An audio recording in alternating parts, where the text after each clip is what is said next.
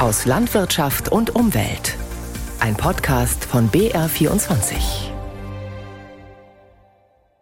Wir erleben einen Hochsommer mit Hitzerekorden am Mittelmeer und kühlen Regentagen bei uns.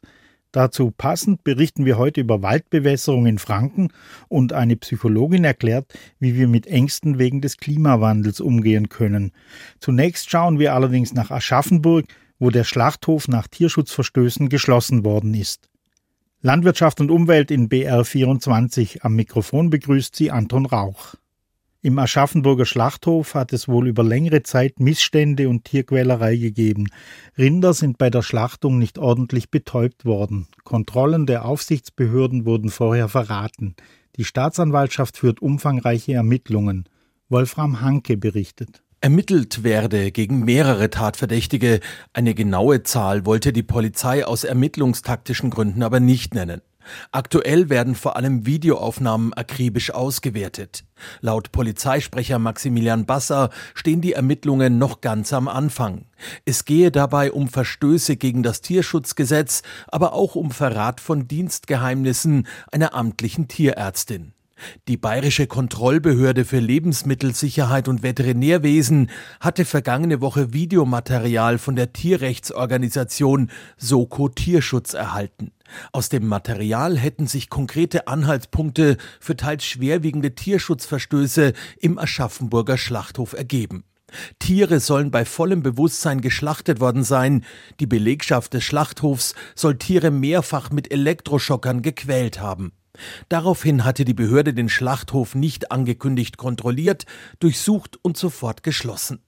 Der Papierhersteller UPM wird zum Jahresende seine Fabrik im niederbayerischen Plattling schließen. Der Grund die sinkende Nachfrage nach Papier. Davon sind nicht nur rund 400 Werksmitarbeiter direkt betroffen. Wenn die Papierfabrik als Abnehmer wegfällt, hat das auch Auswirkungen auf den Holzmarkt. Die Waldbesitzer in der Region machen sich deswegen große Sorgen. Julia Haderecker berichtet. Für die Waldbesitzervereinigung Hemau im Landkreis Regensburg sei die Schließung ein gewaltiger Schlag, so der Geschäftsführer Josef Achammer. Sie waren langjährige Lieferanten für die Papierfabrik Plattling. Damit breche ihnen ein wichtiger Absatzweg weg. Denn während dicke Stämme in die Sägewerke gehen, fallen beim Durchforsten immer schwächere Bäume an. Zu schade zum Verheizen, aber perfekt als Papierholz. Auch Bernhard Bielmeier von der Forstwirtschaftlichen Vereinigung Niederbayern habe die Nachricht aus heiterem Himmel getroffen. Man könnte von Wehmut sprechen, der da mitschwingt. Wir haben eine starke Verbindung von unserer Organisation zum Standort, weil wir sozusagen Lieferant der ersten Stunde waren, 1982, wo das Werk gebaut wurde. Und wir haben auch wirklich die ganzen Jahre über ich möchte sagen, vier Jahrzehnte den Standort mit Papierholz beliefert. Zwar auch mit Höhen und Tiefen, das glaube ich gehört zu jedem Geschäft dazu, aber insgesamt war es wirklich eine ja, sehr beständige Zusammenarbeit. Wolfgang Meyerhofer von der Waldbesitzervereinigung Deckendorf sieht die Lage gelassener. Papierholz mache nur eine kleinere Sparte aus und er glaubt, dass sich auch in Zukunft genügend Absatzmöglichkeiten für dieses Holz ergeben. Doch auch er betont, dass die Papierfabrik große Holzmassen verarbeitet hat, die bald anderweitig auf den Markt drücken werden, möglicherweise als Energieholz. Auswirkungen werde die Schließung der Papierfabrik auf den Holzmarkt auf jeden Fall haben. Die wohl radikalste Landschaftsveränderung Bayerns geschieht gerade ganz im Norden, im Frankenwald, der grünen Krone Bayerns. Das Grün der Fichten schwindet dort rasant schnell. Waldbesitzer verlieren dabei oft ein Vermögen. Manche sind frustriert, verkaufen das Schadholz ohne nennenswerten Gewinn und geben ihre Flächen auf. Viele wollen die Natur aber nicht einfach sich selbst überlassen. Sie pflanzen neuen Wald und stoßen dabei auf weitere Herausforderungen der Klimakrise. Ulrich Detsch berichtet. Mit einem 500-Liter-Tank fährt Waldbesitzer Thomas Günther in steilen Serpentinen zu seinem Wald. Genauer, da standen bis vor zwei Jahren noch drei Hektar Fichtenwald bei Eiler im Landkreis Kronach. Der Fichtenwald ist komplett weggefressen vom Borkenkäfer. Im vergangenen Herbst hat Günther 5000 Zukunftsbäumchen gepflanzt. Eichen, Hainbuchen, Lärchen, Douglasien und sogar Äpfel und Kirsche. Nun versetzen Sonne und Wind den Baumnachwuchs in extremen Trockenstress. Viele Pflänzchen haben schon gelbe Nadeln und Blätter. Thomas Günther und seine Frau haben den einstigen Fichtenwald erst vor zwei Jahren gekauft. Ist jetzt die Situation so, nachzuweinen, nachzutrauen? Ist jetzt müßig drüber zu reden. Jetzt heißt es Beste draus machen und das versuchen wir natürlich nach allen Richtungen und da sämtliche Rezepte zu nutzen und dort zählt unter anderem die Bewässerung dazu. Deshalb haben die Günthers einen kleinen Teil ihrer neu bepflanzten Fläche für wissenschaftliche Bewässerungsversuche der Hochschule Weinstefan Triesdorf zur Verfügung gestellt. Der Biologe Dr. Markus Schmidt wirft nach einer Woche ohne Regen die kleine Pumpe für eine kontrollierte Bewässerung an. 70 Baumwinzlinge wässert Schmidt mit einem Gießstab, immer exakt zwei Liter je Pflanze. Und für 200 Eichen und Hainbuchen startet er eine Stunde lang die Tröpfchenbewässerung, wobei auch exakt zwei Liter je Pflanze in den Boden sickern. Waldbesitzerin Daniela Günther blickt über die weite Kahlfläche, auf der man zunächst nur Holunder, Fingerhut und Vogelbeere in einem dichten, halbmeter hohen Grasbestand erkennt. Also noch lange keinen Wirtschaftswald. Die Günthers haben die Fläche eigentlich als Wirtanlage für ihren Sohn Anton gekauft. Bei der Neupflanzung hat der Freistaat Bayern den Großteil der Kosten übernommen. Trotzdem, Daniela Günther ist schockiert, wie schnell Klimakrise und Schädlinge Schaden anrichten. Nicht im weitesten hatten wir gedacht, dass sowas auf uns zukommen würde, weil ja, es waren zwar auch schon Probleme da mit Borkenkäfer, aber dass es jetzt in dem Ausmaße kommt, also das hätten wir uns nicht träumen lassen. Die Günthers hoffen jetzt auf einen neuen bunten Zukunftswald, der Klima und Schädlingen trotzt. Dass die Bäume groß werden und dann einmal unser Sohnemann was davon hat. Biologe Markus Schmidt misst und notiert Zahlen. Mit den ersten verwertbaren Ergebnissen seiner Forschung rechnet er Ende 2024. Aus seiner Sicht zeichnen sich schon jetzt Vorteile der wassersparenden Tröpfchenbewässerung ab. Das von ihm verwendete System stammt ursprünglich aus Israel. Dabei wird ein Kunststoffschlauch verlegt und nur exakt an den Stellen, wo eine Pflanze wächst, sticht Schmidt einen rotfarbigen Wassertröpfchenspender in den Schlauch. So geht praktisch kein Tropfen Wasser verloren. Geht langsam, es tropft langsam stetig. Jetzt in dem Fall zum Beispiel über eine Stunde verteilt tropfen da jetzt zwei Liter Wasser raus. Und das heißt, das Wasser kann langsam bis in die Tiefe einsickern. Man spricht da von so einer Bewässerungszwiebel, die sich da bildet. Waldbesitzer Thomas Günther schaut sich das System genau an, diskutiert mit dem Forscher, ist aber noch skeptisch. Für kleinere Flächen ja, aber wir haben hier drei Hektar wenn man das auf drei Hektar machen würde, ist schon eine Hausnummer dann letztendlich, was anfallen würde. Und vor allem auch die Arbeit, das Verlegen, die Zeit und dann der Rückbau. Also da bin ich gespannt, was das Projekt als Aussage und Empfehlung dann letztendlich bringt. Genau dafür finanziert das Bayerische Landwirtschaftsministerium den Versuch. Denn nirgendwo in Bayern sind die Herausforderungen für Wiederaufforstung größer als auf den rasant wachsenden Kahlflächen im Frankenwald. Markus Schmidt. Das ist jetzt hier Trockenstress zum Quadrat oder Trockenstress angewandt. Wie gehe ich mit Trockenstress um, wenn er zu groß wird? Das heißt, es ist eine ja, Herausforderung, das Wissen in die Praxis zu bringen und den Schritt zu gehen, das so einfach zu machen, dass es vielleicht auch für Waldbesitzer direkt persönlich anwendbar ist. Schmidt will Waldbesitzer nicht nur Hilfestellung geben, wie sie am besten bewässern, sondern mehr noch geht es um das Wann. Darüber wisse man noch viel zu wenig. Dabei könnte moderne Technik helfen. Wärmebildkameras etwa für Handys oder Drohnen. Leonie Hahn, Doktorandin an der Hochschule Weinstefan Triesdorf, startet neben der Kahlfläche eine Drohne. Auf dem Monitor ihres Steuergerätes sieht man die Linien der gepflanzten Bäumchen und darüber Flecken in Gelb, Orange und Rottönen. Dazu noch Temperaturangaben. Unglaubliche 47 Grad misst die Drohne am Waldboden wie man Trockenstress mit einer möglichst einfachen Methode bei den jungen Bäumen feststellen kann. Also da möchten wir jetzt verschiedene Sensoren und Kameras testen. Und eine wäre jetzt eben zum Beispiel so eine Thermalkamera von einer Drohne. Das Forscherteam will Waldbesitzern helfen, dass sie den passenden Zeitpunkt für eine Bewässerung nicht versäumen. Sie haben Versuchspflanzen verkabelt. Sogenannte Dendrometer messen mit Sensoren an den dünnen Stämmchen der Baumwinzlinge gewissermaßen deren Pulsschlag. Tagsüber werden sie dünner, nachts schwellen sie an. Normalerweise. was wir daraus ablesen können, ist, ob die Pflanze langfristig eine Wasserschuld eingeht oder ob sie sich über Nacht noch erholen kann und auf das Niveau des Vortages zurückkommt. Oder ob eben der Trockenstress so groß ist, dass diese Wasserschuld immer größer wird und der Stamm immer weiter schrumpft. Und irgendwann kann er nicht mehr schrumpfen, da ist das Gewebe nämlich tot. So weit soll es nicht kommen. Schließlich hat der Freistaat diese und andere Wiederaufforstungen mit mindestens 2,50 Euro je Pflänzchen gefördert. Also unterstützt das Ministerium in der Folge bei Trockenstress auch Waldbesitzer beim Bewässern mit einem Euro je Pflanze, damit ein Zukunftswald heranwächst. Wäre Beton ein Land, stünde er auf der Liste der größten Treibhausgasemittenten auf Platz 3, gleich nach China und den USA. Doch das Bauen hat kaum einer im Blick, wenn es um den Klimaschutz geht. Dabei könnte man mit einer nachhaltigeren Bauweise einen großen Beitrag dazu leisten, den Temperaturanstieg nicht nur zu bremsen, sondern ihn sogar zum Teil rückgängig zu machen. Das Zauberwort heißt Waldbaupumpe. Was das ist, dazu ein Beitrag von Ursula Clement. Wenn die Waldbaupumpe so richtig in Gang kommen würde, wäre das ein wesentlicher Beitrag, um klimapositiv zu werden, Kohlendioxid einzulagern, anstatt es freizusetzen. Viele namhafte Wissenschaftler gehen davon aus, dass wir die Temperaturerhöhung nicht auf 1,5 Grad begrenzen können. Möglicherweise schaffen wir nicht einmal das 2 Grad Ziel.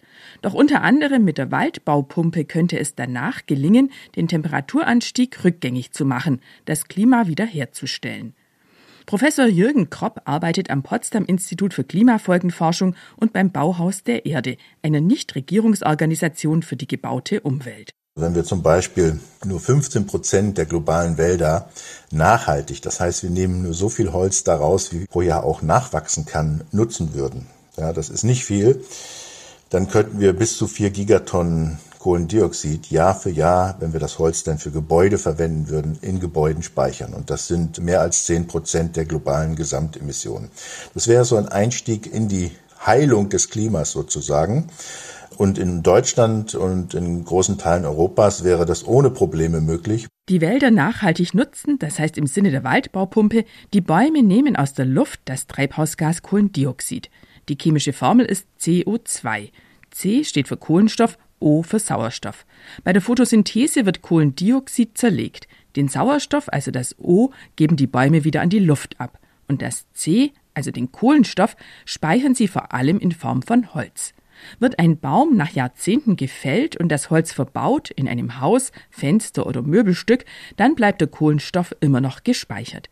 Er ist damit für lange Zeit aus der Atmosphäre verschwunden. Und das kann ein fundamentaler Beitrag zur Lösung der Klimakrise sein. So Jürgen Kropp vom Potsdam Institut für Klimafolgenforschung und dem Bauhaus der Erde. Dabei ist es jedoch entscheidend, dass das Holz tatsächlich verbaut und nicht verbrannt wird. Wenn Sie Holz verbrennen, also zum Beispiel in Pelletheizung, dann ist der Effekt ja relativ kurz. Ja? Also Sie substituieren zwar fossile Brennstoffe in diesem Fall durch Holz, aber Sie hacken das Holz ab, machen da Pellets draus und werfen das in die Heizung und dann haben Sie sofort wieder die Freisetzung des darin gebundenen CO2s. Während bei Häuser, Gebäuden lagern Sie das ein. Ein Einfamilienhaus aus Holz speichert je nach Bauweise umgerechnet 40 bis 80 Tonnen CO2. Mit Einfamilienhäusern kommt man jedoch nicht weit, wenn man mit dem Holzbau einen spürbaren Beitrag zur Klimawiederherstellung leisten will. Naja, das ist natürlich eine erhebliche Herausforderung. Das würde natürlich ein konzertiertes Handeln auf der planetaren Skala bedeuten. Also wir müssen dann natürlich sagen, ja, also ab sofort wird nur noch in Holz gebaut. Die Realität in Entwicklungsländern sieht natürlich ganz anders aus. Dazu braucht man natürlich entsprechende Rahmengesetzgebung und auch vielleicht internationale Abkommen. Aber der Weg in eine eher auf Naturstoffen basierte Bauwirtschaft und nicht nur in der Bauwirtschaft übrigens ist das der Fall, der ist unausweichlich. Nicht nur in den südlichen Ländern, auch bei uns sieht die Realität ganz anders aus. Im Jahr 2021 war gerade mal jedes fünfte genehmigte Wohngebäude in Deutschland ein Holzhaus. Woran liegt das? Warum wird nicht mehr aus Holz gebaut? Die Firma Holzbau Müller in Blaustein bei Ulm baut gerade eine Sporthalle und einen Kindergarten. Geschäftsführer Jochen Friedel sagt, es gebe noch unbegründete Vorurteile gegenüber dem Holzbau. Baustoff Holz ist ein Material wo man früher aus der Fertighäuser her kennt, ja, nicht haltbar und nicht dauerhaft und kein Massivbau. Und dann ist unsere Meinung und unsere Philosophie, wenn man das richtig plant und richtig einsetzt, den Holzbau, dann ist er genauso haltbar, genauso wertig, wenn nicht sogar noch wertiger wie ein Massivbau. Und das Vorurteil, dass ein Holzhaus deutlich teurer sei als ein Massivhaus, komme daher, dass beim Preisvergleich oft nur auf die Erstellungs-, nicht auf die Betriebskosten des Gebäudes geschaut werde. Ein weiteres Hemmnis für den Holzbau, die Planer denken derzeit noch zu selten an die alternative Holzbau. Letztendlich müssen wir das von Beginn an, ob das im Studium ist, und dort die Architekten und Ingenieure mitnimmt, weil es immer noch zu wenige Planer und Ingenieure gibt, wo die Vorteile des Holzbaus sehen und auch richtig einsetzen. Und das andere ist natürlich auch das Thema Ausbildung, wo man auch sozusagen die nächste Generation mitnimmt zum Stärker, was alles möglich ist, mit Holz umzusetzen. Das Ziel? möglichst viel Beton und Stahl durch Holz zu ersetzen.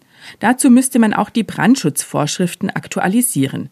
Eine Forderung, die sowohl vom Holzbauunternehmer Jochen Friedel wie auch vom Klimawissenschaftler Jürgen Kropp vom Potsdam Institut für Klimafolgenforschung kommt. Es wird immer wieder kolportiert, dass also Holzgebäude äh, anfälliger sind gegen Feuer. Alles das ist heute technologisch überhaupt gar kein Problem mehr. Das bekommt man in den Griff. Nur dann müssen eben auch die Rahmensetzung, dass man beispielsweise Holzbauten mehr sehen kann in den Städten und äh, auch nicht nur eben Holzbauten im Sinne von Einfamilienhäusern, sondern auch im Sinne von Hochbauten.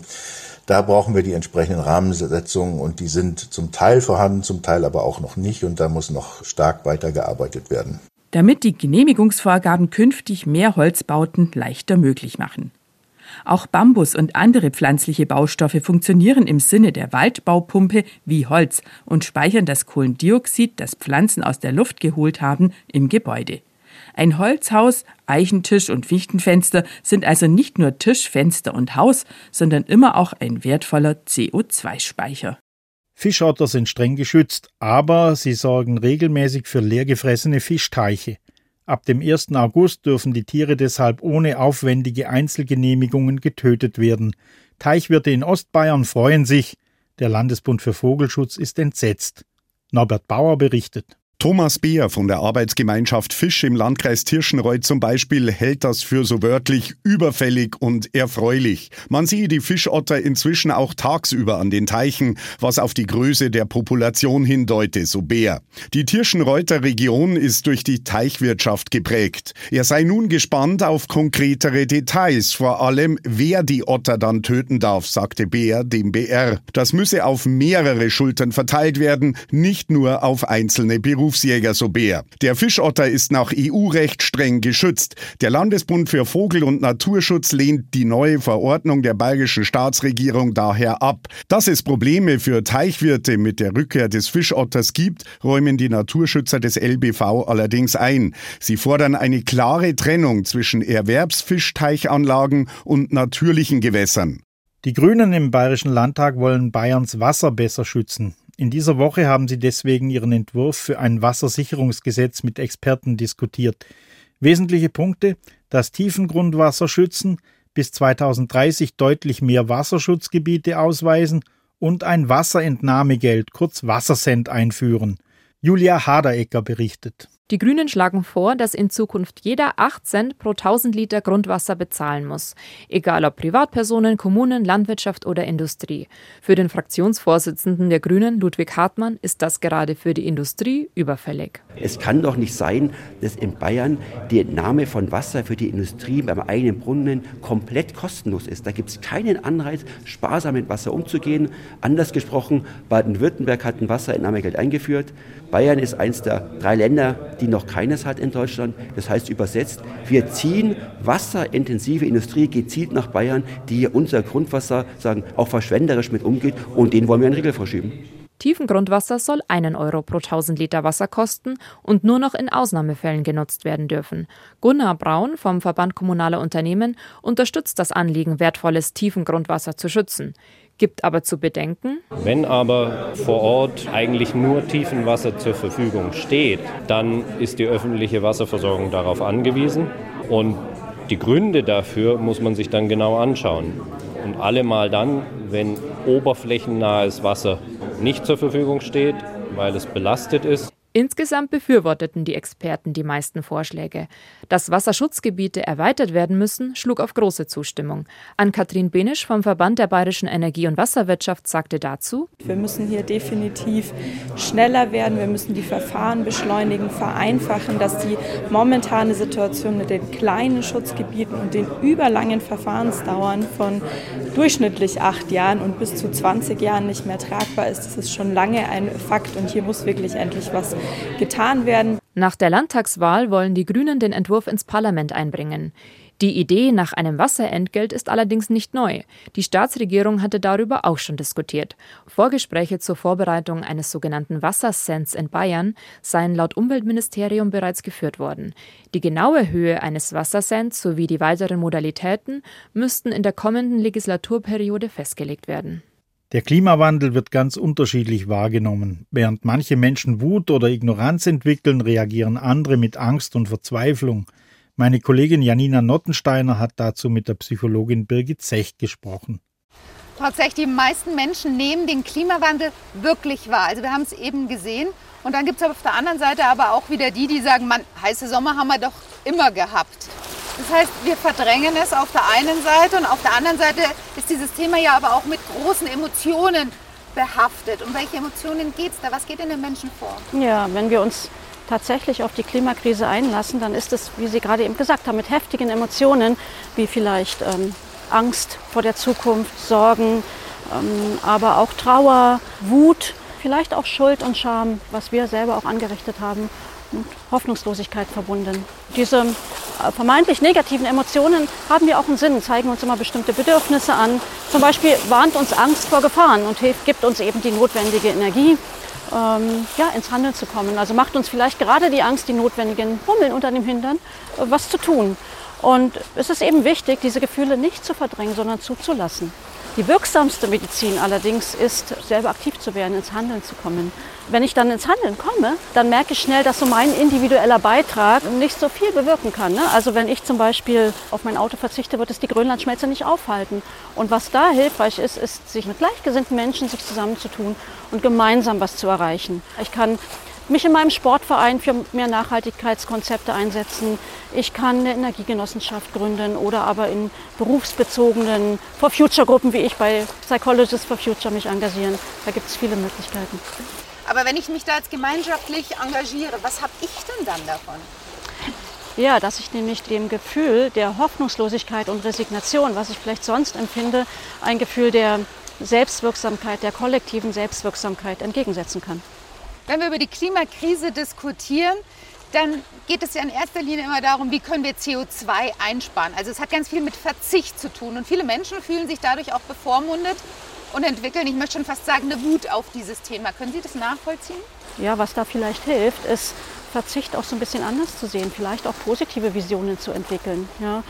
Also wenn ich mir zum Beispiel vorstelle, dass wenn ich auf mein Fleisch verzichte, eben kein Tier mehr leiden muss oder sterben muss, dann fühlt sich das für mich nicht mehr wie Verzicht an. Oder aber wenn ich mir vorstelle, wie ja, unsere Städte mit weniger Autos aussehen würden, nämlich grüner, sauberer, mit mehr Platz für alle, dann finde ich das eine total schöne Vorstellung und ähm, fühlt sich nicht mehr wie Verzicht an. Wie schaffen wir es denn gemeinsam durch diese Krise zu kommen? Ja, wir befinden uns ja gerade in einem Zustand multipler Krisen. Und das führt eben zu zunehmenden Diskussionen, auch Konflikten bis hin zu Spaltungen. Ich finde es wichtig, diese Spaltungen und Konflikte nicht noch zu fördern, wie es manche bayerische Politiker auch gerade tun, sondern diese zu befrieden, miteinander ins Gespräch zu kommen, auch ähm, an gemeinsamen Werten und Sorgen vielleicht anzuknüpfen. In der Psychologie sind Krisen ja auch immer eine Chance zu wachsen und sich weiterzuentwickeln. Und vielleicht können wir eben auch diese Krise als Gesellschaft nutzen, äh, unsere bisherigen Werte und Normen auch zu hinterfragen und unsere Gesellschaft in eine gerechtere und zufriedenmachende zu verändern. Soweit der Ratschlag der Psychologin Birgit Zech. Sie engagiert sich auch bei Psychologists for Future.